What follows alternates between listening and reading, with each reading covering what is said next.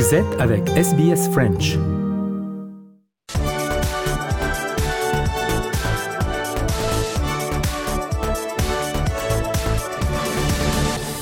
Europa Voice euh, numéro 72 euh, déjà et surtout dernier numéro de l'année 2020. Quelle année euh, nous avons pu avoir en tout cas du niveau européen, ça nous a donné beaucoup de sources. Ah, et comme à chaque épisode, j'accueille Nathanaël Bloch avec nous. Salut Nathanaël. Salut Christophe. 2020 quand même une année chargée en émotions, chargée en, en sujets, à la fois pour vous, pour moi, mais pour l'Europe également.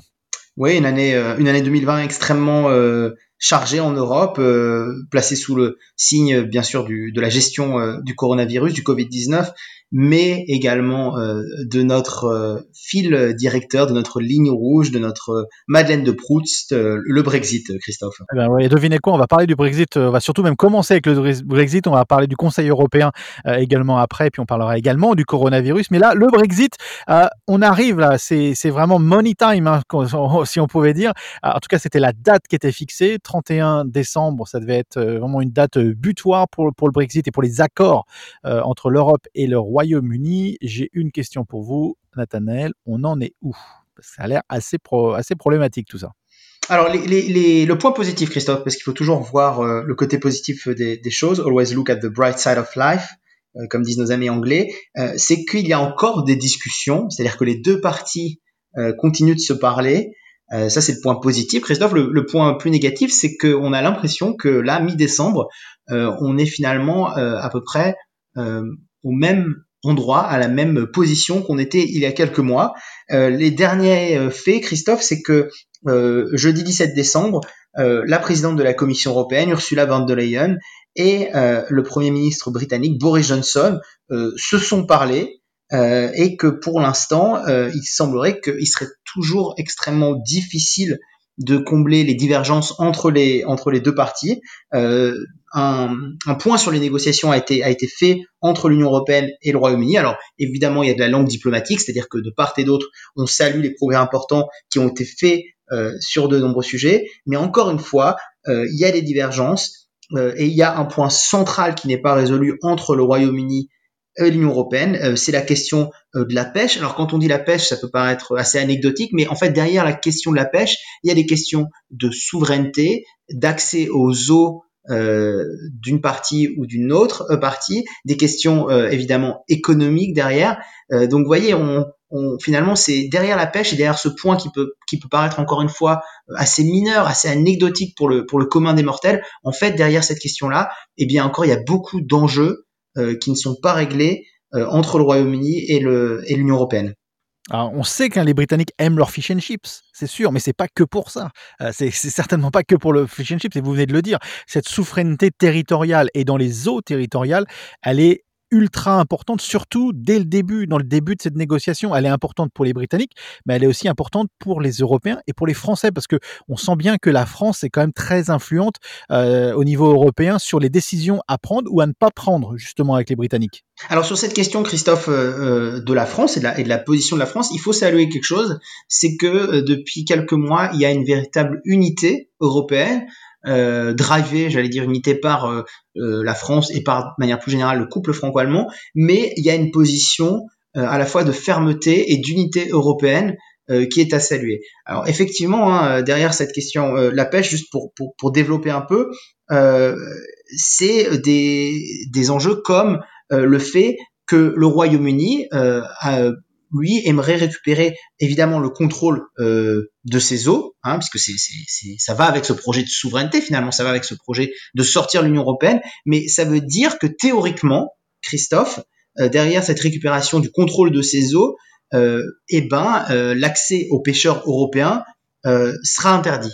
Et donc, c'est ça, en fait, qui a des conséquences extrêmement importantes, parce que euh, si les eaux sont interdites, si après elles sont de nouveau euh, dans la balance des négociations, ça veut dire que s'il n'y a pas d'accord, ce sont pour l'instant les règles les plus contraignantes en termes de commerce, en termes de réciprocité, les règles de l'Organisation mondiale du commerce euh, qui euh, vont s'appliquer. Et donc, alors, euh, vous voyez, on va créer en fait finalement une relation économique, une relation de trade entre l'Union européenne et le Royaume-Uni, comme on la créerait avec n'importe quelle entité avec laquelle il n'y a aucun accord. Et donc, forcément, ça a des conséquences économiques, sociales et environnementales pour un ensemble d'acteurs collatéraux à la simple relation bilatérale Union européenne euh, euh, Royaume-Uni. Et puis euh, Christophe, ce qu'il faut dire aussi, c'est que pour l'instant, on sait aussi qu'il y a une date butoir qui est ce 31 décembre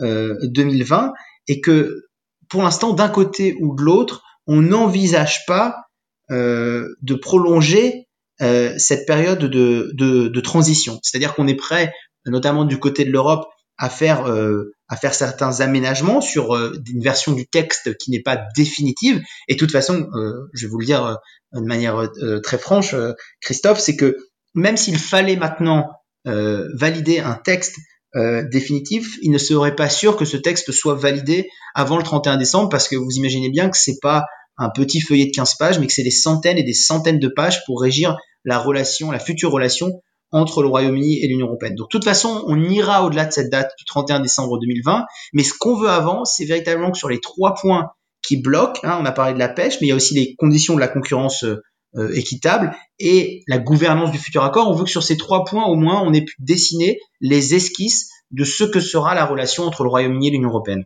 Ouais, ce qui, est intéressant dans, tout ça, c'est que euh, est-ce qu'on court le risque d'avoir euh, deux trois décisions glissées un peu sous le tapis comme ça, under de carpet comme on pourrait dire en, Angleterre euh, ou dans le Royaume-Uni, parce qu'on arrive justement, on est aujourd'hui, on enregistre le 18 décembre, quelques jours de Noël, la nouvelle année. Est-ce que est-ce que il y a quelques petites décisions comme ça qui pourraient passer inaperçues et qui qui, qui pourraient débloquer la certaine situation? Alors je crois que c'est, il faut aller voir du côté de l'attitude du Royaume-Uni. On a, on a vraiment l'impression que c'est plutôt du côté du Royaume-Uni qu'on est en train de jouer la montre. Euh... la question sous-jacente de ça, c'est que euh, la montre allait jouer du côté britannique. Hein. Exactement. Ah oui, euh, là, là, si vous voulez, on a vraiment l'impression que c'est du côté du Royaume-Uni euh, qu'on veut jouer la montre pour glisser justement ces quelques décisions des dernières minutes. Mais euh, encore une fois, du côté européen, euh, et c'est ce qu'avait dit hein, le secrétaire d'État aux affaires européennes euh, français, on ne sera pas prêt à ratifier un accord euh, for the sake de ratifier un accord, si vous voulez, juste pour le, pour le pour le plaisir de ratifier un accord. Il faut vraiment que ça que ça corresponde aux souhaits, aux velléités des des deux parties. Donc, on n'est effectivement pas à, l'abri de, de, ça, mais encore une fois, hein, par rapport à un accord provisoire qui doit être trouvé pour le 1er janvier, euh, il est évident que par la taille, par l'importance euh, politique, l'approbation d'un traité par le, par le Parlement européen, là, euh, ça peut pas être fait en, en quelques jours. Euh, c'est des documents qui font plusieurs euh, centaines et des centaines de pages. Euh, et donc, il va falloir trouver quelque chose justement qui, qui, corresponde aux souhaits des deux parties pour le 1er janvier avant qu'il y ait une ratification définitive.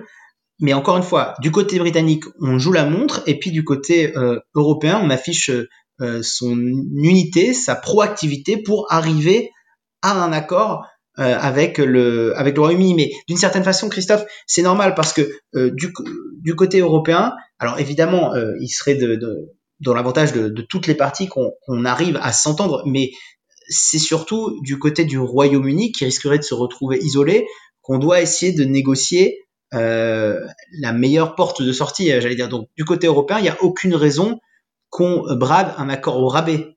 Donc c'est pour ça que côté euh, britannique, on joue la montre pour essayer au dernier moment de glisser des choses qui seraient avantageuses. Et puis du côté européen, bah, finalement, la position, elle a été affirmée, elle a été construite. Il y a encore une fois, il y a une unité entre les différents acteurs européens. Et puis maintenant, on essaie juste de faire en sorte que la relation euh, avec euh, le Royaume-Uni et la future relation euh, se passe de la meilleure façon possible. ce qu'il faut aussi préciser, Christophe, c'est que on va avoir un accord, un accord provisoire le 1er janvier, mais après, la relation et les détails de la relation entre les deux acteurs, cela, ça va être défini dans les mois et dans les années à venir. Ce qu'on veut déjà arriver et ce à quoi on était censé arriver à la fin de cette année 2020, c'était un accord ou une typologie d'accord sur le Brexit, deal, no deal, quel accord, quelles conditions dans l'accord. Après, sur la relation, ça c'est une deuxième étape, et ça pour, l'instant personne ne se fait d'illusion, c'est quelque chose qui va se construire une fois qu'on aura déjà, si vous voulez, une fois qu'on aura décidé de la, euh, de la manière dont on va divorcer, bah après, euh, en 2021 et au-delà, on définira la relation qui régira les rapports entre l'Union européenne et le Royaume-Uni. Tout à fait. Affaire à suivre, en tout cas, de, ce côté-là au niveau du Brexit.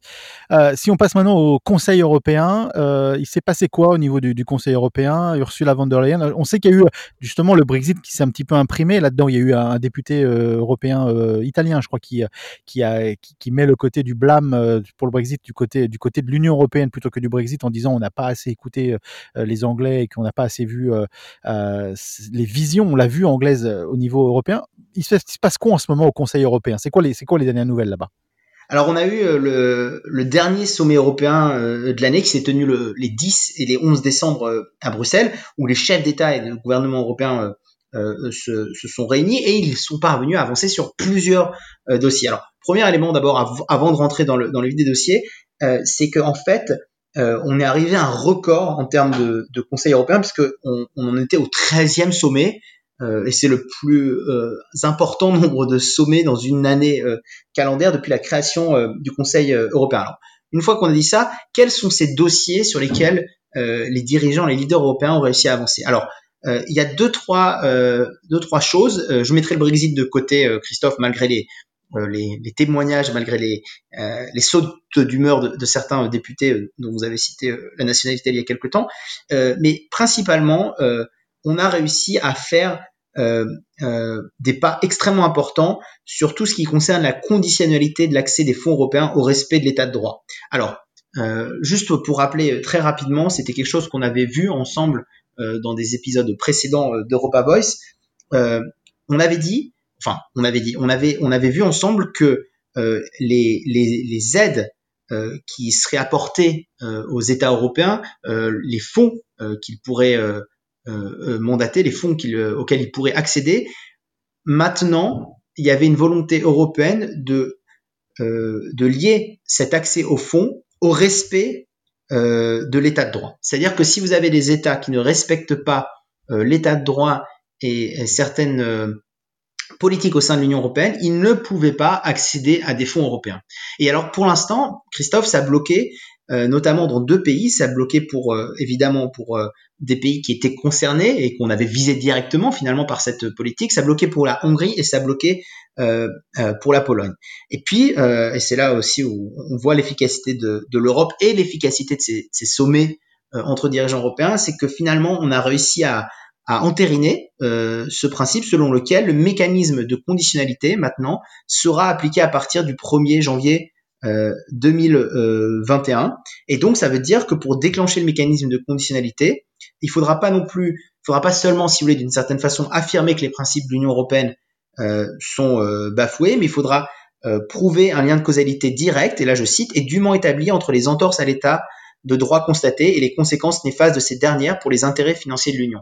Donc en fait, pourquoi, euh, c'est ça qui est intéressant peut-être d'analyser avec nos auditeurs, Christophe, pourquoi ça, ça a marché, c'est que d'un côté, l'Union européenne a, réussi à venir là où elle voulait en venir, c'est-à-dire créer un, lien entre accéder à des, à des fonds européens et le respect de l'état de droit, mais la Hongrie et la Pologne ont réussi aussi à faire valider que il ne fallait pas simplement que l'Europe dise bah, tenez, vous ne respectez pas euh, l'état de droit, vous n'avez pas le droit à ces fonds, mais il va falloir aussi prouver qu'il y a un lien de causalité directe et dûment établi entre les entorses à l'état de droit constaté et justement les conséquences que ça peut avoir. Donc en fait, euh, si vous voulez, ça va être plus contraignant pour l'Union européenne de prouver euh, qu'il y a des entorses à l'état de droit, mais le principe il est acté et à partir du début d'année prochaine, euh, au moins de manière théorique, un État européen qui ne respecterait pas l'état de droit et pour lequel on prouverait qu'il n'y a pas de, de, respect de cet état de droit, ne pourrait plus accéder à ces fonds européens. Donc c'est une véritable avancée euh, majeure.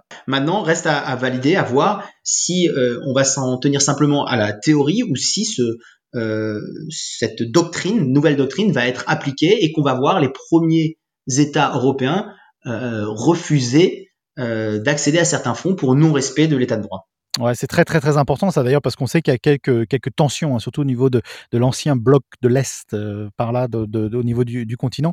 Est-ce qu'on a discuté, euh, bon bien entendu on a dû discuter du, euh, du, du, coronavirus, on va y venir dans quelques instants. Avant de parler de ça, il y a aussi tout ce qui est autour des Gafa. Ça chauffe en ce moment la, la décision européenne au niveau des Gafa. Est-ce que ça c'est ça restera aussi un des grands sujets de 2020 ah oui, tout à fait, Christophe. La, la, la question de la. Encore une fois, c'est intéressant parce que à travers les Gafa, c'est encore la question de la souveraineté qui revient. C'est de voir à partir de quel moment l'Europe elle est capable de se constituer en bloc et d'être souveraine face et, et c'est là où la question des GAFA elle est intéressante, pas simplement face à des acteurs étatiques, ça c'est évidemment important et on pense par exemple à la question de la de la Turquie. Hein, c'est euh, il y a aussi tout un mouvement et ça a été acté au dernier euh, euh, Conseil européen. Il y a il y a tout un, un, mouvement qui proactivement aimerait bien que on ait une position un petit peu plus proactive vis-à-vis de, la, de la Turquie, notamment par rapport à des forages illégaux qui avaient été réalisés dans les eaux territoriales du Chypriote. Donc il y a une volonté de voir euh, une souveraineté, une unité européenne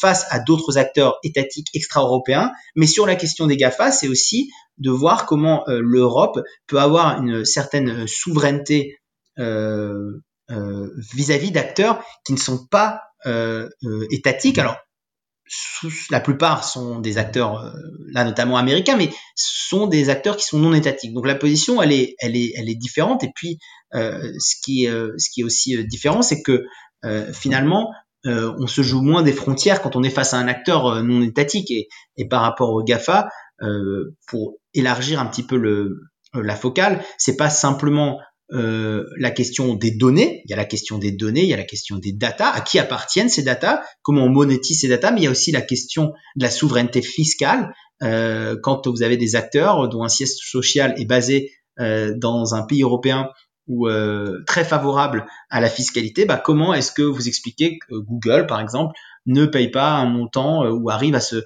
s'extraire euh, du paiement d'un montant important sur l'impôt? Donc cette question des Gafa, j'allais dire, elle est importante, mais contrairement à celle de l'État de droit, par exemple, elle n'a pas été tranchée au dernier sommet européen. C'est pour nous, à Europa Voice, ça va faire partie des dossiers à si vous voulez. Une autre question, Christophe, qui a été euh, tranché qui justement était lié à cette question de l'état de droit, euh, c'est euh, l'adoption du prochain budget pluriannuel de 2021 à 2027, parce qu'il fallait que tous les États soient d'accord. Et puis là, comme on a on a réussi à, obtenir une position commune sur cette question de l'état de droit, bah, on a aussi réussi à obtenir une discussion concluante pardon sur ce, budget pluriannuel euh, et avec un accord euh, euh, politique qui a été trouvé par les équipes de négociation du Parlement européen et la présidence allemande. Donc on va avoir un budget fixé à 1090 milliards d'euros qui sera, et c'est important de le préciser parce qu'on voit que c'est encore toujours très prégnant en Europe, qui sera adossé au déjà plan de relance de 750 milliards euh, d'euros qui avait été euh, évoqué un, peu plus tôt. Et puis, euh, je dirais sur, ce, sur cette question du, sommet européen, en plus de, du budget, en plus de la question de, de la conditionnalité des aides au respect de l'état de droit, il y a aussi l'objectif de réduction de 55% de réduction des émissions carbone à horizon 2030 qui a été approuvé. Alors, pour l'instant, on est encore une fois dans un, dans, dans un objectif, dans quelque chose de très théorique, euh, mais symboliquement, c'est important, Christophe, parce qu'on est cinq ans après l'accord euh, de Paris. On est un an après la présentation du pacte vert euh, pour l'Europe, donc on, j'allais dire, on, met un jalon plus sur la route d'une Europe euh, plus tournée aussi vers, vers l'environnement. Ouais. Et la dernière question, euh, dernier sujet de, de cette Europa Voice, c'est bien entendu le coronavirus et bien entendu le, vaccin. On sait où on en est. Les Britanniques ont pu avoir leur vaccin un peu avant tout le monde. Euh, c'est vrai qu'il y a les Russes aussi qui ont commencé un vaccin de leur côté. Euh, et l'Europe qui a pris une décision. L'agence du médicament devrait rendre une, décision. Euh, on parle du 21 décembre. C'est Jean Castex, le Premier ministre français, qui l'a dit. Et dans la foulée, les pays donc pourront utiliser le vaccin Pfizer-NTech. Euh, c'est les dernières nouvelles au niveau européen. C'est important cette campagne de vaccin. Est-ce que c'est important que cette campagne de vaccin médiatiquement débute en 2020 et non pas en 2021 Alors je crois, Christophe, euh, ce qui est important surtout, c'est que les, États européens montrent un petit peu plus de coopération et pour le coup la d'unité euh, qu'ils ne l'ont fait au moment de la gestion de la première vague. Rappelez-vous, hein, quand on avait commencé à analyser euh, la position européenne face à la première vague de coronavirus, alors bien sûr il y avait la nouveauté de la chose, mais euh, ça n'avait pas du tout donné l'image euh, bah, d'une Union européenne, mais on avait l'impression d'avoir une opposition entre euh, finalement États membres, alors évidemment pleinement souverains, mais qui ne donnait pas, encore une fois, l'impression d'appartenir à, à, un projet politique commun. C'était une, une, impression qui avait été déjà beaucoup plus enclines à la, à la, coopération au moment de la deuxième vague. Hein. On avait vu beaucoup plus de, de coopération entre les acteurs européens. Et puis là, j'allais dire, je, je, ne sais pas si c'est tellement le fait que ça commence en 2020 qui est important, mais que on n'ait pas l'impression qu'il y ait certains pays européens qui soient laissés derrière par rapport à cette campagne de vaccination. Ça, je crois que c'est un premier élément qui est important. Alors au début, on avait parlé d'un jour euh, commun à tout, à toutes les campagnes de vaccination à travers les, les, les pays européens. Là, je crois qu'on est plutôt sur un, une fourchette de deux ou trois jours, mais, mais je crois que c'est véritablement ça qui est important si on prend juste euh, le point de vue européen. Après, votre question de 2020, moi je crois que dessous, c'est surtout par rapport à ce qui se passe déjà au Royaume-Uni. Euh, Est-ce que c'est important que l'Europe vaccine aussi en 2020 parce que le Royaume-Uni a commencé à vacciner en 2020, a montré l'exemple avec avec la reine d'Angleterre, avec un habitant dont le nom euh, extrêmement symbolique, William Shakespeare, euh, je ne sais plus où en Angleterre, s'était fait vacciner. Moi, je crois comment, Christophe je, crois vraiment que euh, on n'est pas tellement par rapport, on n'est pas à, dix jours près parce que les, les Britanniques l'ont fait il y a quelques jours. Je crois que c'est vraiment plutôt montrer que voilà, il y a une agence du médicament européenne il y a une décision qui va être prise sur un vaccin, notamment, vous l'avez mentionné, le Pfizer BioNTech, et c'est que voilà, on voit que l'Europe a pris la mesure et est capable, de la même manière qu'elle a su, encore une fois, rebondir au moment de la deuxième vague, que l'Europe soit capable de mener une campagne de vaccination cohérente, efficace et fasse preuve d'unité sur ces, sur ces questions-là. Je crois que c'est ça véritablement l'enjeu en termes de politique et de communication politique pour euh, Ursula von der Leyen et les dirigeants européens. Absolument. Et puis la dernière bombe à laquelle on ne va pas euh, forcément élaborer parce qu'on n'a pas vraiment plus d'informations que ça, mais on sait que euh, Emmanuel Macron a été testé positif au Covid-19. Donc Jean Castex, le Premier ministre, est à l'isolement. Il est négatif pour l'instant. Et je dis une peut-être potentielle bombe, puisqu'en fait, il y avait le Premier ministre portugais et le Premier ministre espagnol qui ont rencontré Emmanuel Macron. Et ils ont tous les deux été mis à l'isolement. Ça peut se développer dans les, dans les jours à venir. Ça, peut être, ça peut être intéressant à suivre. Oui, alors après, je, crois que euh, surtout ce qui, est, intéressant, ce qu'il va falloir suivre, mais alors je, sans, sans lire dans les boules de cristal, c'est que euh, si, on, si on remonte un peu dans le temps avec la période d'incubation, euh, on arrive à quelle date? On arrive au, quasiment au niveau du Conseil européen. Donc, je pense pas que tous les dirigeants européens présents au Conseil européen vont se mettre à l'écart. C'est quelque chose qui va être à surveiller, mais, mais ça peut vous montrer aussi comment ce genre de choses euh, peut aller vite. Euh, moi, je crois que surtout là, si on parle juste du cas français, euh, je crois qu'il va falloir faire deux choses du côté d'Emmanuel Macron. Et là, je prends ma casquette de plutôt d'analyste politique euh, interne. C'est, je crois qu'il va falloir vraiment faire la pédagogie autour de pourquoi est-ce que un président de la République, lui, est capable d'avoir des, des, des, dîners de travail à plus d'un certain nombre de personnes rapprochées, etc. Je honnêtement, je, je, crois que c'est faire preuve de beaucoup de démagogie de dire que le président de la République ne respecte pas les consignes qu'il demande aux autres de respecter. On, on, on sait évidemment que bah, un président de la République, bah, il peut pas s'appliquer un couvre-feu à 20h, 21h. Il peut y avoir des urgences, il peut y avoir des réunions de travail, mais ça, ça demande de la pédagogie de la part du gouvernement et de la part d'Emmanuel Macron. Euh, donc c'est à voir comment ils vont, ils vont se dépatouiller dans les prochains jours. Et puis la deuxième chose, euh, Christophe, euh, pour rassurer nos auditeurs ou en tout cas pour dire, c'est que ces cas-là, alors pas le cas de coronavirus, mais les cas d'empêchement d'un président d'assurer sa fonction de président de la République, tout ça c'est prévu par la Constitution. Encore une fois, c'est pas lié au Covid, hein, puisqu'un président peut être empêché de, euh, ben, de, pratiquer l'exercice du pouvoir, mais donc de toute façon, euh, les mécanismes sont institutionnellement prévus en France, euh, et notamment euh, le président du Sénat, Gérard Larcher, etc. Bon, enfin, voilà. Donc, euh, pour aussi rassurer nos auditeurs s'ils étaient inquiets, tout ça c'est prévu par la Constitution française, et il n'y aura pas de vacances euh, du pouvoir à, défaut d'avoir des vacances de fin d'année. Absolument, affaire à suivre parce que Gérard Lâché, il est cas contact également. Mais bon, affaire à suivre. Merci Nathanaël. Merci beaucoup Christophe.